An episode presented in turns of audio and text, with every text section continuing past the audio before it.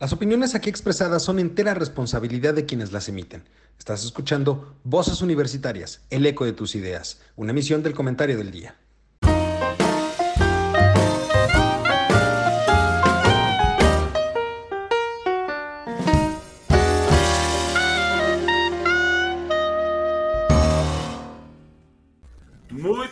Muy buenas tardes. Tengan todos ustedes, público culto y conocedor, la frase de su querido conductor, que hoy, por desgracia, no nos acompaña. Este es así, o es uno o es otro, pero nunca, o casi nunca, podemos estar los cuatro.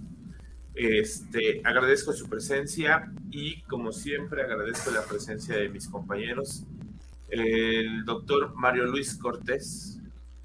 Mi querido Carlos, muy buenas tardes, noches. Muchísimas gracias por tener la oportunidad de compartir con ustedes otra tarde más. Don Juan, muy buenas noches. Buenas noches, Mario. Y mi querido doctor Juan Araque.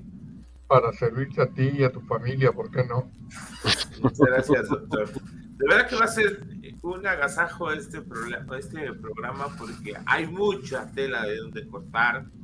Tenemos, eh, pues es que hay un montón de temas. A ver, tenemos la marcha del domingo. Sí.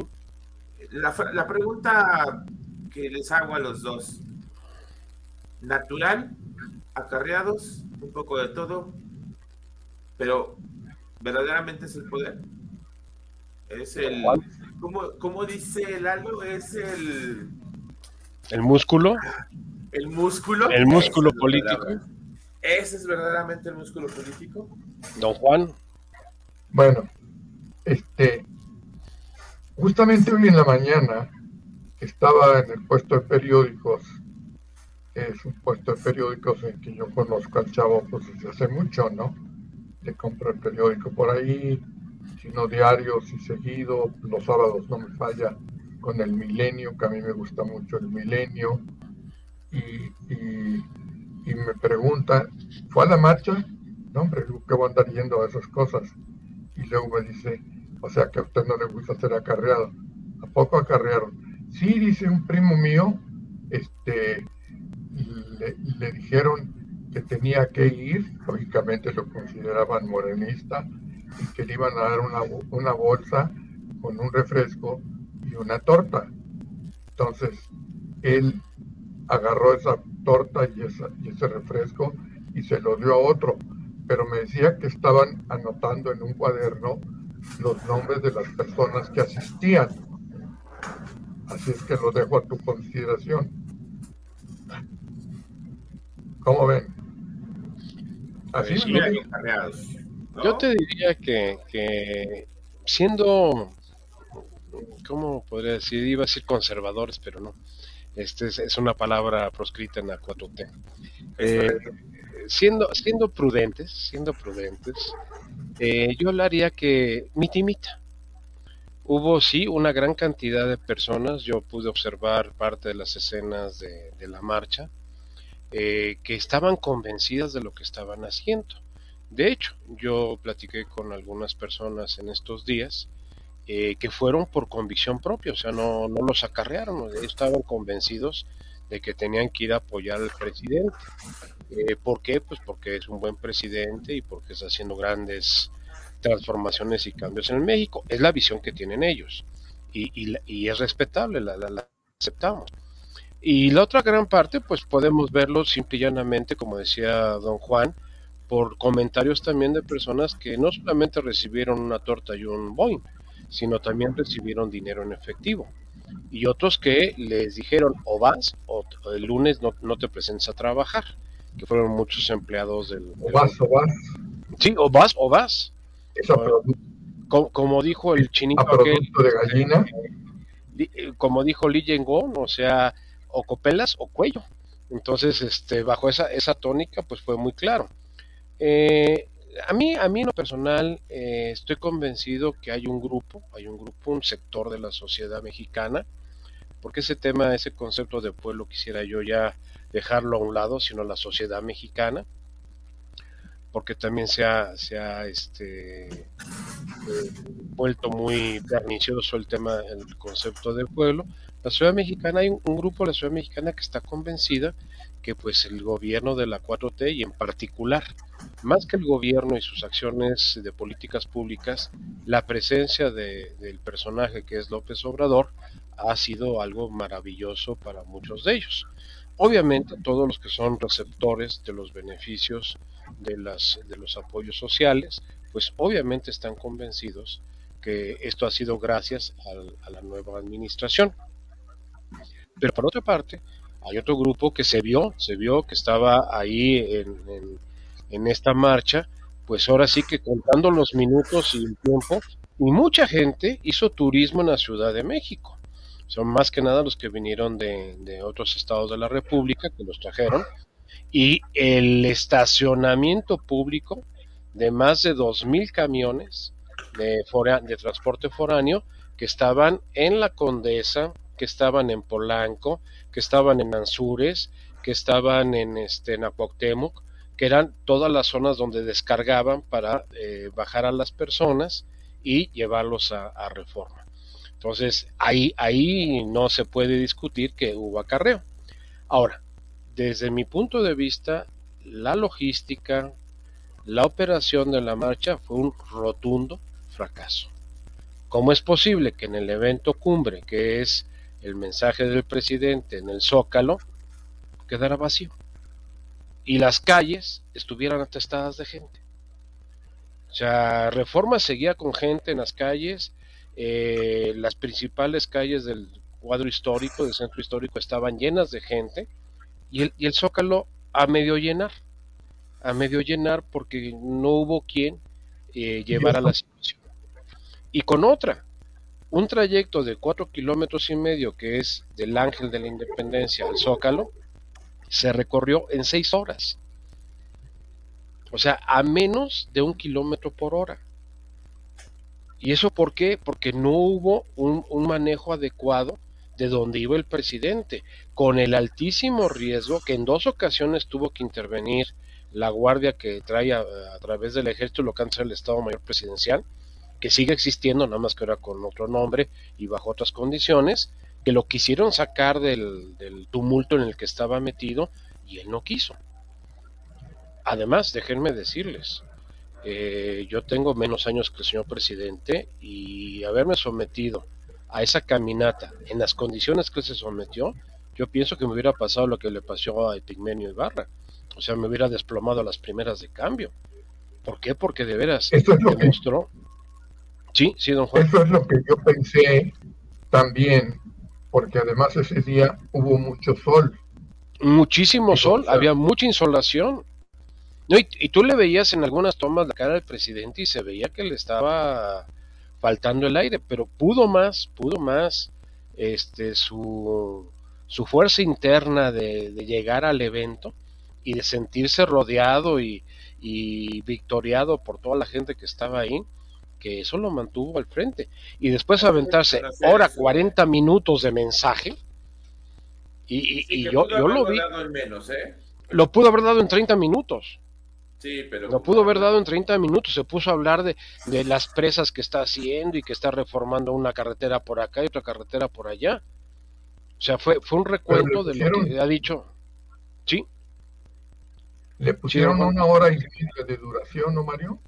No, fue una hora cuarenta, don Juan. Mira, él, la, él, llegó al, al Ángel en punto de las nueve de la mañana. Ahí empezó la marcha. Arribó no, al pero... Zócalo a las 3 y 10, 3 y cuarto de la tarde. O sea, seis horas no, después yo, llegó al, al yo Zócalo. Te decía, yo te decía el mensaje. No, el mensaje duró ahora 40 minutos. Lo puedes checar, está, está en YouTube completo el mensaje, dura ahora 40 minutos. O sea, el Ajá. señor se aventó ahora sí que la jornada completa casi de 8 horas para hacer el evento. En las condiciones físicas que se ha hablado que tiene el presidente con los, eh, vamos a decir, las enfermedades que padece, se me hace que fue un esfuerzo fuera de, de toda naturaleza. Eso sí se lo reconozco, ¿no? O sea, un prodigio. Hay, hay que, no, hay que reconocer que a veces eh, anteponemos nuestra constitución física a ese deseo interno, esa emoción, esa pasión, que, eh, que despierta a través de descargas de adrenalina. ¿Por qué? Porque a él se le veía, yo lo vi, vi parte del, del mensaje, yo lo vi entero, o sea, lo vi como si en una mañanera. Bueno, yo lo vi más lúcido que en una mañanera. Y, y habló más de corridito que en una mañanera. Entonces sí, es un evento interesante. Ahora, que tampoco hay que decir que esto demuestra que Morena es el partido hegemónico como lo llegó a ser el PRI en décadas anteriores, definitivamente no.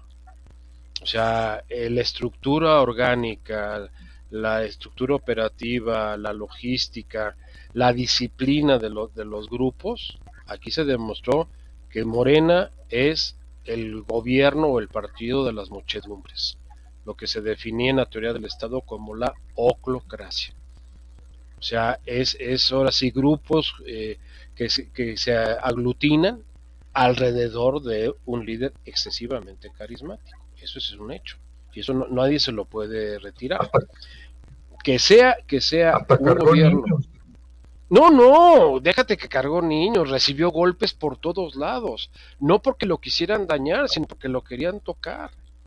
Y, y esa es una parte cruenta porque estamos hablando de un liderazgo como lo dijo en su momento dado Enrique Kraus, mesiánico. Y eso nos puede meter en muchos problemas en elección del 2024. La polarización ahorita está, yo pienso que en su punto más alto que hemos tenido. Y, y, no podemos comparar la marcha del día 13 con la del día 27. Son dos manifestaciones de naturalezas muy distintas, muy distintas. Eh, esta una, fue una marcha convocada por el poder, por el gobierno en turno, que tampoco es extraño.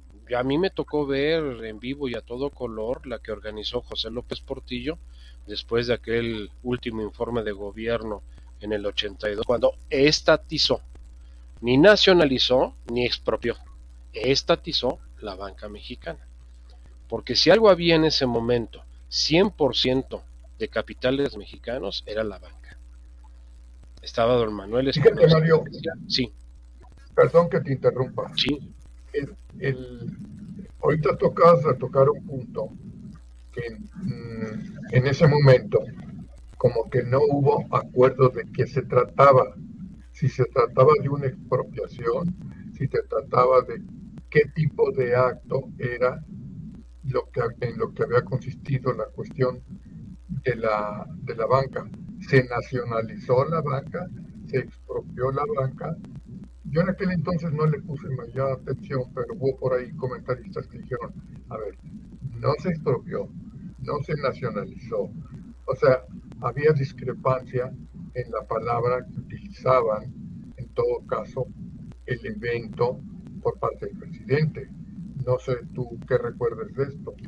Mira, yo recuerdo muy claramente, porque en aquellos años estaba yo muy vinculado con la política empresarial de este país, el presidente del Consejo Coordinador Empresarial era eh, Manuel Cloutier, Manuel J. Cloutier, el presidente de la Coparmes era José María Basagoiti, el presidente de la Concanaco y Servitur era este, ay, se me fue Emilio Goicochea Luna, o sea, esos personajes eran los que estaban en ese momento en la política empresarial del país.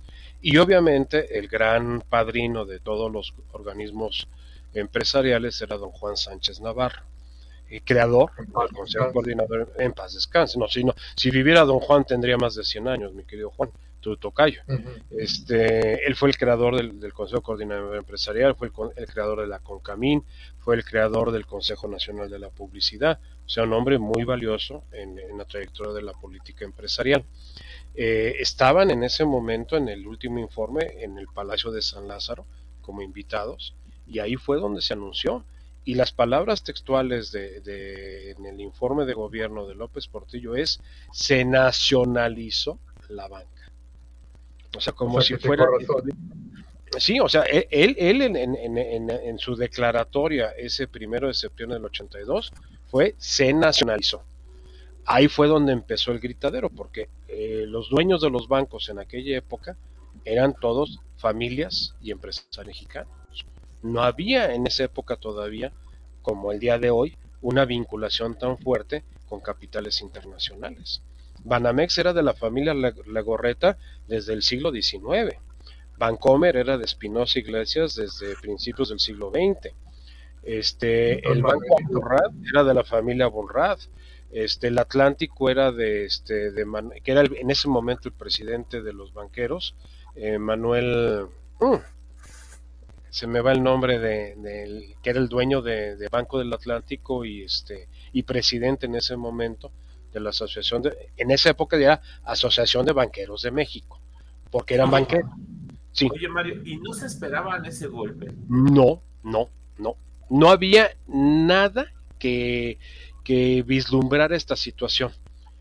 Fue el, fue el año en que se habló en la Convención Nacional Bancaria, en marzo, de que López Portillo iba a defender el peso como un perro, frase que después eh, donde lloró, y, donde lloró y todo eso. Teníamos una devaluación brutal, porque de, de 27 pesos que estaba el tipo de cambio, para marzo se fue a 42 y para septiembre ya estábamos en 75 pesos por dólar. Entonces, eh, eh, la forma en que él sintió que tenía que controlar, él tenía el estigma que había vivido Luis Echeverría en su último este, informe de gobierno en el 76, cuando perdimos la icónica paridad de 12.50 y nos fuimos a 25 por 1 el día 30, 31 de agosto, un día antes del informe presidencial.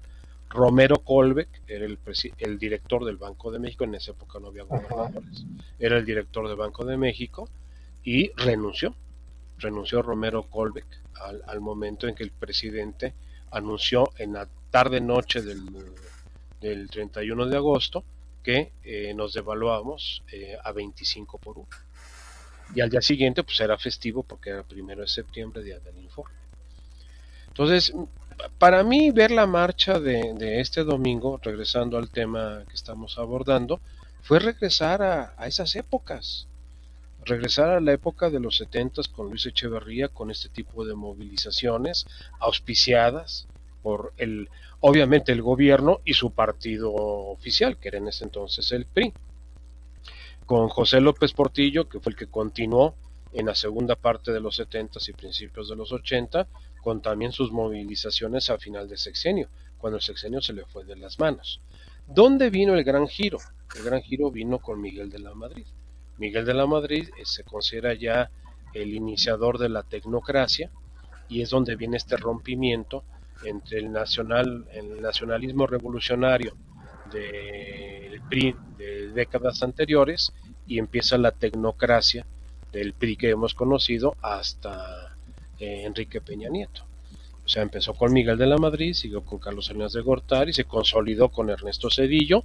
Los dos gobiernos panistas siguieron la misma línea y Enrique Peña Nieto lo continuó. Y ahorita lo que tenemos, pues déjenme decirles que ni es tecnocracia, ni es nacionalismo revolucionario, sino simple y llanamente es una, como dirían los un caudillo? Eh, ni siquiera, un dictador? El, el, sueño de verano de, alucinógeno de un tabasqueño, o sea, de, un mesías tropical, como lo dijo Enrique Kraus. Se están olvidando de la frase principal, humanismo mexicano. Humani imagínate hablar del humanismo mexicano. A ver, ¿el señor es historiador? No. ¿Es filósofo? No. ¿Es literato? No. ¿Con qué, con qué este, cartas presentación habla de, la, de crear un, una corriente de pensamiento? Ese es el humanismo, una corriente de pensamiento este, que se llame humanismo mexicano. O sea, pregunta, ¿cuáles son los postulados que definen al humanismo mexicano. ¿En qué está basado? ¿En qué está basado? ¿En qué está hecho? Desde ahí tienes que empezar a hablar. Es, es como la fantasía de la 4T. Pues la 4T, ¿qué es? Pues quién sabe qué sea. Pero suena bien, ¿no? Suena bien. Bastante bien suena. E, ese es el drama que estamos viviendo. Ahora, ese es el lado, vamos a llamar, quien tiene el poder oficial y quien está gobernando. ¿Y la contraparte? ¿Dónde está la contraparte? ¿Cuál es el postulado de la contraparte? decir que no a lo que el Señor propone, pues no es suficiente. O sea, si tú quieres crear algo, propón qué es lo que se debe de hacer. No simple y llanamente digas no. Bueno, no, no por qué. O no bajo qué condiciones. Y eso es lo que nos está faltando en el país. O sea, por desgracia hemos perdido Proyecto País. ¿Cómo es posible que el lunes el Washington Post, en su editorial, le pida al presidente Biden que hable con el presidente López Obrador y le diga que le baje a su, a su radio dos rayitas, porque se está volviendo una situación antidemocrática en México. ¿Qué va a pasar? Fíjate que aquí, aquí, este punto que tocas, yo acabo de leer un artículo de Nexos, de Güero Castañeda. Sí. Eh, muy interesante, ¿no? Porque habla de un imperialismo yanqui y habla desde hace un buen tiempo, cuando en un momento dado este, México estaba formado por todos los estados de Texas, Nuevo México, California, etcétera, etcétera, ¿no? Y trataba de dar una explicación de cómo este, paulatinamente se va cortando, cercenando, lo que tú quieres, el territorio nacional. Y la pregunta era, este, en un momento dado, ¿por qué Estados Unidos permitía, digamos, determinadas, en aquel entonces, eh, digamos, cuestiones de libertad y demás para los mexicanos? Y contestaba uno de los presidentes, estoy hablando de 1800 y tantos, que Estados Unidos este, le perdonaba muchas cosas a México, porque una verdadera guerra, en todo caso, porque lo que le interesaba a Estados Unidos era que hubiera en México una estabilización política y que podía aguantar pues lo más que se podía siempre y cuando de alguna manera se rompiera esa estabilidad política. Me pareció muy interesante y el güero es una gente estudiosa y, este todavía no lo termino de leer, pero por ahí pasó eso. Digamos, Estados Unidos le perdona, por decir algo, tonterías, estupideces o cosas breves, como inclusive... Uy, se nos cortó. Se nos fue. Sí, el personaje a que se refiere don Juan, este, este presidente norteamericano de de finales del siglo XIX es Ulises Grant. Ulises Grant fue el, presidente que sucedió después del asesinato de Abraham Lincoln en la guerra después de la guerra de secesión. Ulises Grant fue un, eh, fue un general eh, encargado del ejército del norte de los Yankees y eh, a la muerte de, Lincoln él asume la, la presidencia de Estados Unidos y cuando le, preguntaron que si iba a continuar el control hacia el sur de la frontera de Estados Unidos con México, fue lo que dijo. O sea, señores, no, no, no, nosotros queremos que estén en paz, estén tranquilos y que los mexicanos no tengan grandes problemas ni conflictos. Y curiosamente, Ulises Gran fue contemporáneo del arranque del porfiriato en México.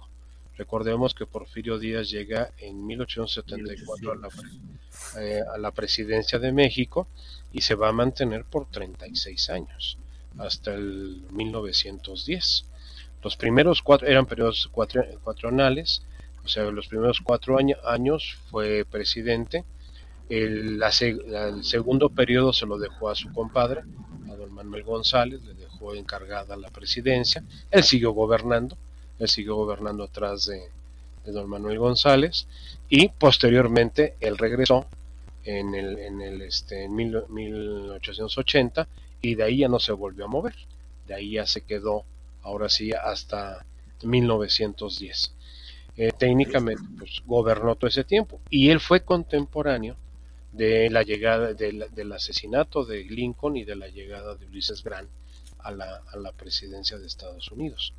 Entonces sí, había ese acuerdo de que eh, ustedes contrólense allá, no nos metemos con ustedes, pero tampoco nos creen problemas a nosotros. O sea, mientras eso suceda, no hay ningún problema. Esos 30 años que estuvo Díaz, pues, o 36 años que estuvo Díaz eh, controlando el país, pues el país, eh, Estados Unidos y la relación con México no hubo, no hubo grandes conflictos. O sea, hay algún par de situaciones ahí eh, de escarceos en la frontera, pero de ahí en fuera eh, las grandes inversiones de parte de Estados Unidos, de Europa, principalmente de Alemania y de Francia, los países que invirtieron en, en México durante el porfiriato y Estados Unidos. Cuando viene la caída de Porfirio Díaz y la llegada de Madero, ahí es donde Estados Unidos se mete. Y es cuando eh, patrocina en cierta forma el movimiento armado de la Revolución Mexicana. Pero la Revolución Mexicana es un mito que haya empezado en 1910. Ahí no empezó absolutamente nada. La Revolución Mexicana realmente empieza con el golpe de Estado de Victoriano Huerta a Madero en febrero del 2013. Ahí es donde realmente empieza el conflicto que llamamos la Revolución Mexicana. Y muy patrocinado por el gobierno de Estados Unidos. Eso sí es un hecho. Pues recapitulando, mi querido Carlos, pues es... es esto iba. Mucha historia. Es curioso, ¿no? La historia es cíclica. Es cíclica. Y, los personajes cambian los actores, ¿eh? Cambian los actores. Y si no aprendemos de la historia, vamos a cometer los mismos errores. y los estamos cometiendo. Y los estamos es que justo ahora que estoy viendo este tema de la marcha del domingo, el poder, de, el poder no voy a decir el poder de Morena, voy a decir el poder del señor presidente. Sí. Porque él sí tiene ese poder. Él sí puede decir, no lo quiero, y la gente no lo va a querer, y la gente va a decir, no lo queremos.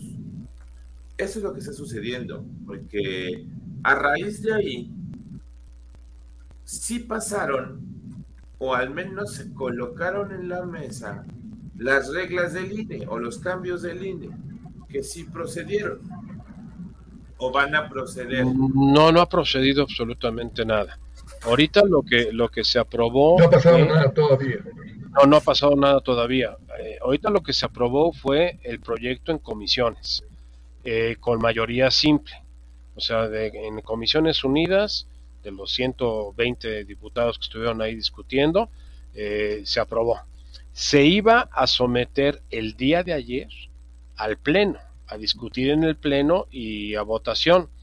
Y este, este señor Mier, el líder de, del este del cómo se llama Francisco Mier, el líder de lo, lo aplazó para el próximo martes, para el día 6, aludiendo cambios, perdóneme, ¿cuáles son los cambios principales que le quieren hacer ahí? Básicamente, el proceso de elección, o sea, el proceso de elección tanto de los consejeros como de los magistrados del tribunal este, electoral del Poder Judicial, que no sean designados, este, vamos a decir de una manera directa, en donde se presentan las, las, son quintetas, no son, no son tercios, son quintetas, ante un comité que define el Congreso de la Unión de Diputados y Senadores y analizan los perfiles de estos personajes.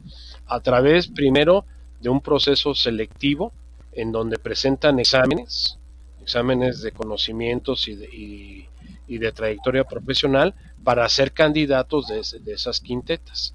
Y de ahí se ¿Puede ser candidato al INE? ¿Cualquier persona? No, actualmente bajo las condiciones actuales, no.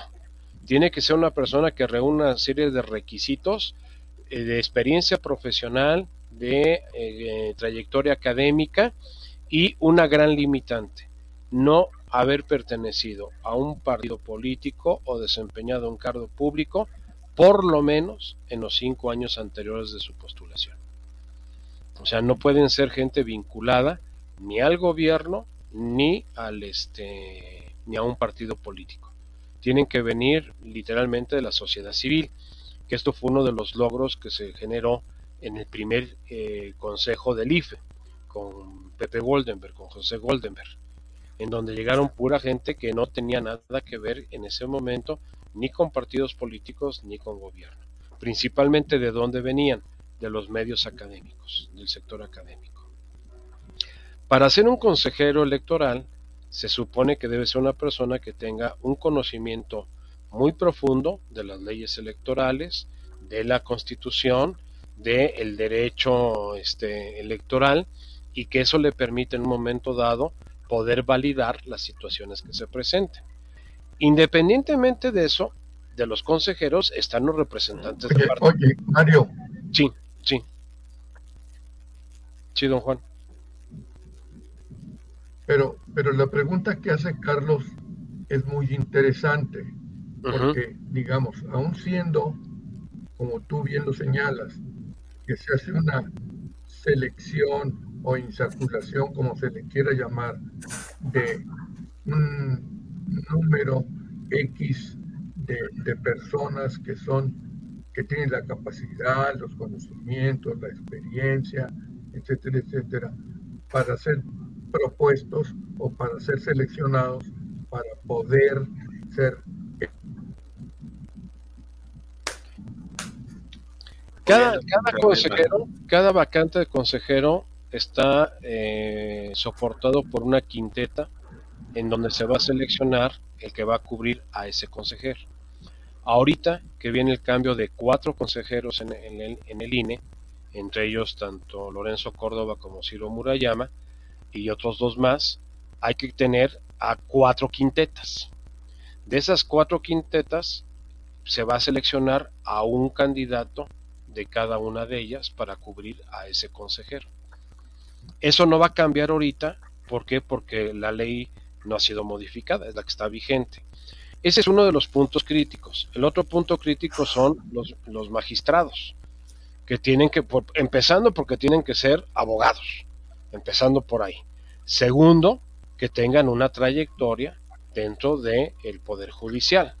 Y tercero, que sean conocedores o especialistas en temas electorales y también bajo la misma mecánica, nada más que ahí no lo selecciona el, es el comité del Congreso, lo selecciona el Poder Judicial. Pero entonces estamos hablando de un ambiente muy reducido. Totalmente, muy elitista y muy selecto. Muy, muy selecto. Yo pensé que cualquier persona podía acercarse al consejero electoral. ¿no? no, no, no es así. No, porque le estás dando toda la responsabilidad a alguien que si no tiene los conocimientos ni la preparación, eh, hay que saber distinguir muy claramente, y ese es uno de los puntos profundos de este tema, que la democracia funciona muy bien para determinadas situaciones o circunstancias, pero para otras no. Te doy un ejemplo.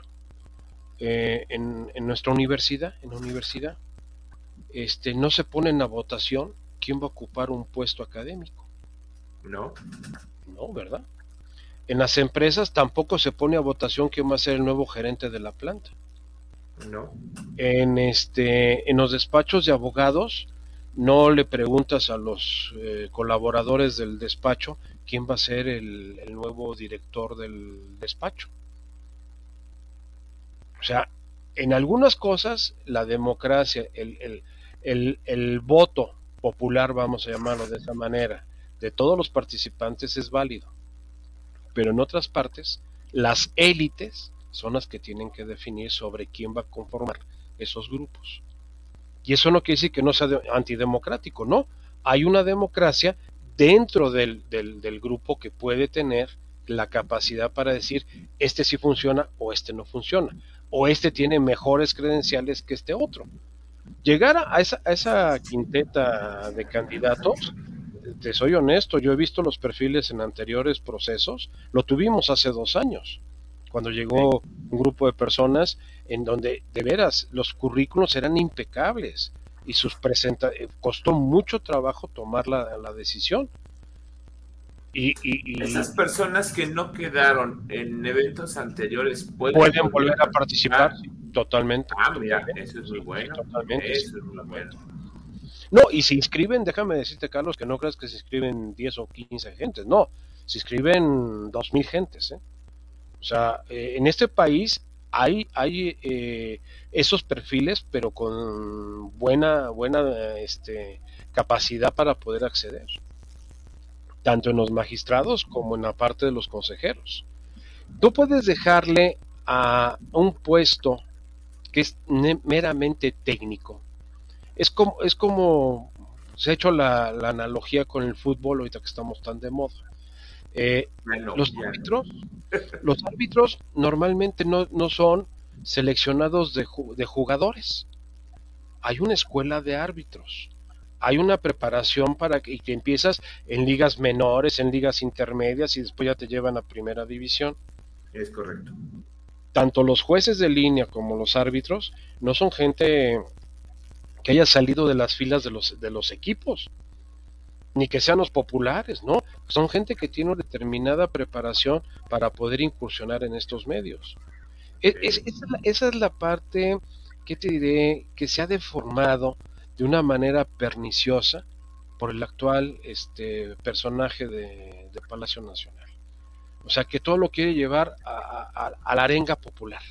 No, no, no hay cosas que no pueden estar. Es como los consejeros del, del, INAI, como los consejeros de la Comisión Federal de Competencia, como los consejeros de la Comisión Federal de Telecomunicaciones. Son gentes, la Comisión Reguladora de Energía, el CREA, el CRE, este, son gente especializada en los temas. No puedes traer al cuate que es popular en el barrio y que votó todo el mundo por él. Pues, ¿qué, demonios vas a ver? No sé si ustedes recuerden cuando vino este problema, cuando, uno del, del CRE, que entrevistaron a uno que le preguntaron, ¿y qué es un cel? Y dijo, ah, pues mi telefonito con el que hablo. Sí, es cierto. Eso es cierto. al principio hubo problemas por eso. Por eso. El señor pensaba que un cel era un teléfono celular y no un certificado de energías limpias. O sea, eso ahí no se puede jugar con este tipo de quién es el más popular del grupo. Los, organizaciones, eh, vamos a decir, los organismos que tenemos dos en México, que han costado muchísimo el poderlos crear, que, no, que son perfectibles, definitivamente. Todo en la vida es perfectible. Y tiene que irse adecuando conforme vienen las nuevas realidades que estamos enfrentando. La realidad que vivimos en los 90 es muy diferente a la del principio del siglo XXI y a la que estamos viviendo actualmente después de la pandemia. Esa, es, una, es una situación que de hecho nos lo está diciendo. Pero eso no significa que algo que ha funcionado, que te ha permitido sobrellevar la realidad a la que te has enfrentado, simple y llanamente hay que desmontarla. Ahora, ese es un punto, la elección de los consejeros y de los magistrados. El otro punto es que se acaban los diputados de manera unipersonal, de manera directa. Ya no va a haber un candidato que tú votes por él, si te cae bien o no te cae bien, lo que tú quieras, este, en una boleta electoral, no. Sino que ahora van a ser todos, todos van a ser plurinominales. ¿Quién va a decidir quiénes son los, los, los diputados que van a conformar las cámaras de los estados y la federal, los partidos. ¿En función de qué? En elección solamente se van a elegir 300, ya no 500. Se acaban los distritos electorales, ya no existen los distritos electorales, sino en cada estado tú vas a, definir que en este estado va a haber 50 diputados, por decir una cantidad. Perfecto. Eh, se presentan el PRD, el PAN, el PRI, Morena, el PT, el Verde Ecologista. Y aparecen en la boleta para diputados como partido. No aparece ninguna persona, sino como partidos. ¿Quién quieres que te represente para diputados? ¿Qué partido? Sacas un total de, votos emitidos, vamos a decir que salgan 100 votos emitidos, y dices, ah, Morena tuvo 40% de votación. Ah, entonces de los 50 le corresponden 20 diputados a Morena. Y le corresponden 5 al PRI, le corresponden 10 al PAN y le corresponden 3 al, per, al PRD. Y el partido en una lista previamente registrada como se hacen los plurinominales actualmente, entran esos, esos, esos diputados. ¿Eso qué significa? que ahora tu nominación como diputado no se la debes a tu población de, del distrito, sino se la vas a deber a que te pongan en la lista del partido. Y a, nivel federal va a ser... no son los más listos los que ponen... No, ese es lo que están diciendo. O sea, no, tampoco los que salen de candidatos, ¿eh? déjame decirte que tampoco. O sea, no hay mucha diferencia, porque las nominaciones a las candidaturas las hacen los partidos. O sea, también no nos hagamos tontos. O sea, aquí yo te soy honesto, esto, eso a mí no me disgusta mucho. ¿Por qué? Porque es la esencia del sistema parlamentario. En, sistemas parlamentarios no hay candidaturas al Parlamento personales. Las candidaturas al Parlamento son de los partidos. ¿Cuánto tienen los conservadores en Inglaterra y cuánto los laboristas? Y entonces ellos definen quiénes van a ir a representarlos en la, Cámara. Entonces es un modelo parlamentario, no es un modelo republicano, ni es un modelo este, como el que hemos manejado en nuestro país. Entonces, ese es el otro punto. Desaparecen los diputados y eh, quitamos de 500 Eso me parece bien. No es, una carga económica fuerte. Exactamente. ¿Y para qué te desgastas? ahorrar dinero. Eso. ¿Y para qué te desgastas en campañas que de todas maneras están manipuladas en las candidaturas? Me gusta, eso me gusta. Eh, no insisto, eso no está mal. en el caso de senadores va bajo la misma tónica y en lugar de 128, que se me hace una exageración tener 128 senadores, eh, originalmente eran 32, o sea, uno por cada, por cada estado. Este, después le subieron que, pues, que fueran dos por si le pasaba algo a alguno, entonces subieron a 64. Pues ahora ya son cuatro, cuatro por cada estado, entonces ya, ya son 128. Eh, se propone que sean 92 y bajo la misma concepto que sean listas este, nominales de cada partido para ver a quién le toca. Ahí se puede venir un problema mayor, porque si son tres posiciones las que estás jugando por estado y alguien te saca el 40%, ¿a quién le cortas el 20% que te corresponde? Porque vas a tener derecho a 1.2 senadores. O el que tiene 10%, ¿qué senador le toca? El punto 3 de senador, pues va a estar en chino. Entonces, eh, no está muy clara esa mecánica, cómo se va a aplicar. En la de diputados está más o menos definida, porque también van a haber fracciones. Entonces, ¿por qué vas a andar partiendo gente? Pues va a estar difícil. Entonces, está la elección de consejeros y magistrados, está la reestructuración de las dos cámaras de senadores y, diputados, y eh, donde viene el, conflicto es cuando dice el presidente va a nominar, bueno, el Poder Ejecutivo nomina 20, el, el Poder eh, Legislativo otros 20 y el Poder Judicial otros 20, para que ahí se conformen. perdón, tengo un problemita, sigo aquí. No sí. No, no, no, adelante, me quedo escucharle. Y este se genera eh, eh, esta, esta elección, vamos a decir, pues muy muy dirigida, vamos a llamarlo de este punto de vista, principalmente por el Poder Ejecutivo y el Poder Legislativo. Y si consideramos que el Poder Judicial, el actual gobierno, tiene ya pues, un grupo de, magistrados que están a, favor de, del pensamiento del, del, Ejecutivo, pues entonces se vuelve mucho más parcial. No sé qué opinas, don Juan. Pues fíjate que me quedaría claro o podría aceptar lo del poder legislativo, más no del ejecutivo, ni mucho menos del judicial. Como que me, no sé, me saca de onda ahí esto, ¿no? Porque si en efecto así fuera, pues hay una cantidad enorme de magistrados y también una cantidad enorme de personas que se verían involucradas en, el, en el poder ejecutivo, que serían como el principio del sexenio, gentes que no tenían ni la menor idea de qué es lo que iban a hacer, ya no digamos de lo que hubieran hecho. O sea, estaban ahí porque los designaron. Sobre todo tú hablabas de la Comisión Federal de Competencia Económica, que hubo dos o tres gentes que de plano lo sacaron porque uno de ellos fue este del famoso CEL. Sí, el del CEL. Ni de qué se trataba. Y después vinieron otros dos, ¿no? Entonces eso te da una, una idea o la prueba de que es una verdadera aberración hacer ese tipo de designaciones, aunque sean muy populares en términos demócratas, digamos, pues no es lo mejor.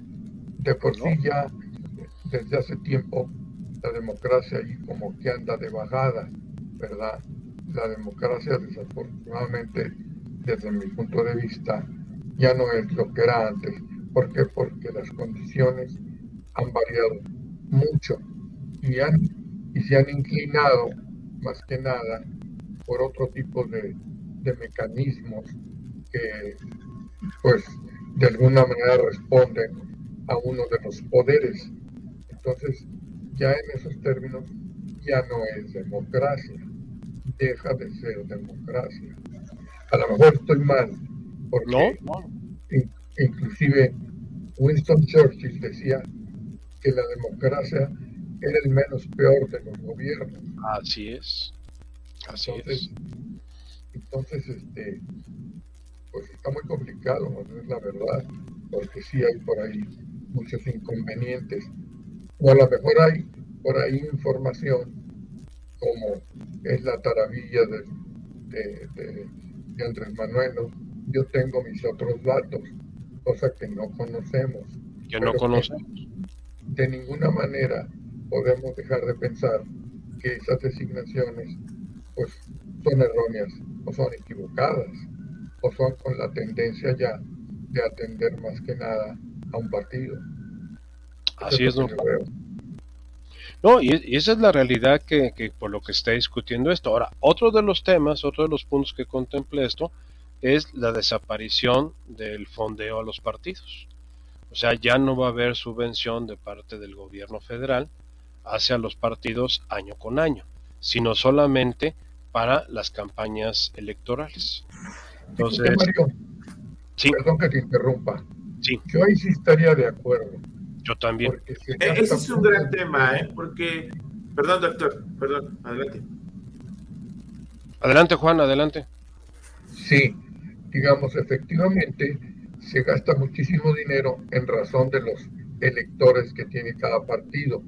Entonces, si no están, digamos, en campaña, ¿para qué necesitan dinero? ¿Por qué mejor destinar un fondo que lo tengan, no sé, para tiempos en que no hay elecciones? Eh, el problema, es que prácticamente todos los años hay una elección de algo, pero hay una elección de, este, a nivel nacional.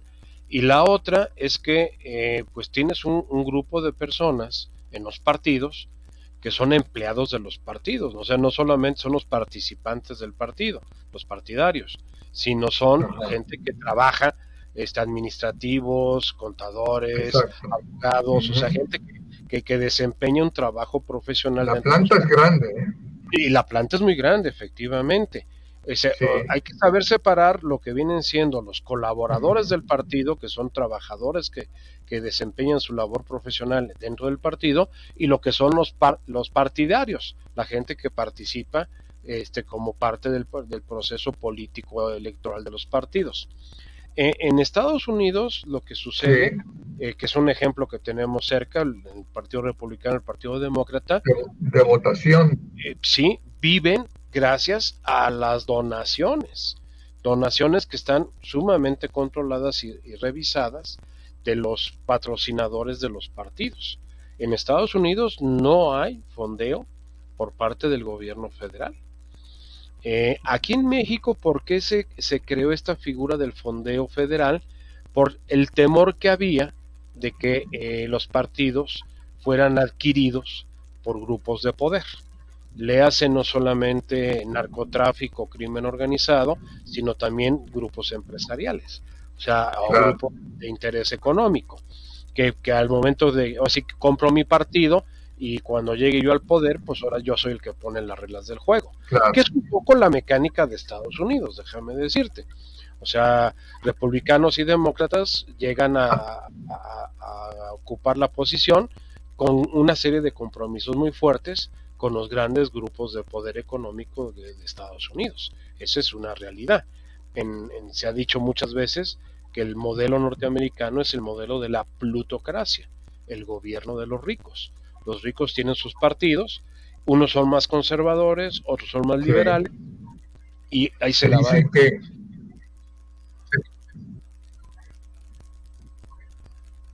Se decía, se decía hace tiempo que el poder en, Estados Unidos estaba controlado por 500 familias.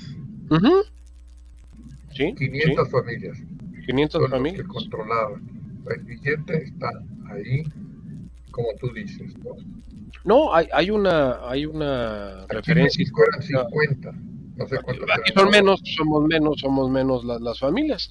Pero había una, una, referencia histórica muy, muy, muy representativa que cuando Teodoro Roosevelt llegó al poder en Estados Unidos fue gracias al apoyo de los grandes capitales de Estados Unidos, que eran en aquella época los Rockefeller, los Carnegie y los Vanderbilt, y que fueron los que realmente, eh, ahora sí que literalmente compraron a su presidente para que y, ah, y JP Morgan, que, que, gobernara para los intereses de ellos. Estamos hablando finales del siglo XIX, principios del XX que es cuando se consolida este modelo capitalista en, Estados Unidos. Y se considera que estos cuatro personajes, que influyeron muchísimo eh, durante el siglo XIX y el principio del XX, fueron los que en cierta forma pusieron al presidente Teodoro Roosevelt al frente de la presidencia. Curiosamente, eh, Roosevelt, después de haber sido un militar que estuvo en la guerra contra Cuba a finales del siglo XIX, regresa a Estados Unidos y se convierte en el jefe de policía de Nueva York, de la ciudad de Nueva York, sede de estos personajes. Ahí es donde estaban ahora sí que los corporativos de, estos, de estas familias y de ahí lo lanzan a, ser el presidente de Estados Unidos. Con el, después del atentado del, del presidente Harding que era el que había llegado. Te faltó mencionar al dueño de los periódicos, Mario. Ah, a Randolph Hearst, a William Randolph Hearst. Eh, también. Te faltó mencionar al dueño de los periódicos. Sí, es, es, William Randolph Hearst. Este es, es, el dueño de los periódicos, pero ese no era tan poderoso económicamente como estos cuatro personajes.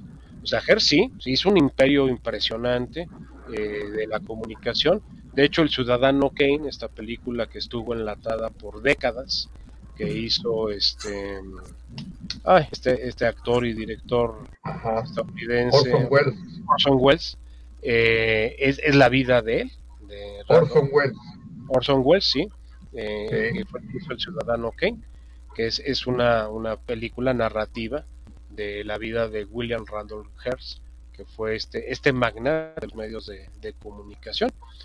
El equivalente a lo que sería hoy este, este personaje de Fox, este, ah, Murdoch, este, el señor Murdoch, que es el, controlador de, gran cantidad de medios de comunicación a nivel mundial, principalmente la cadena Fox. Don Carlos. Oye Mario, ¿es el que le secuestran una hija o un hijo? a, Patty Hearst, pero no era hija, era nieta, nieta de, del magnate. De hecho, el magnate ya había muerto. En aquellos, eso fue un escándalo en, la década de los 70 de Patricia Hearst, efectivamente. A ella se la secuestran y después ella se convierte en este en terrorista.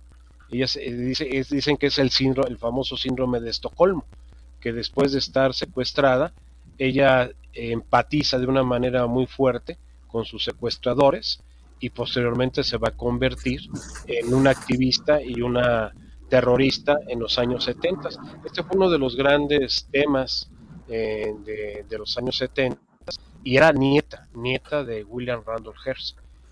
Eh, eh, no sé si era hija de un hijo o hija de un hijo, eso sí no, no, no lo recuerdo, pero sí fue un caso muy, muy sonado en la década de los 70.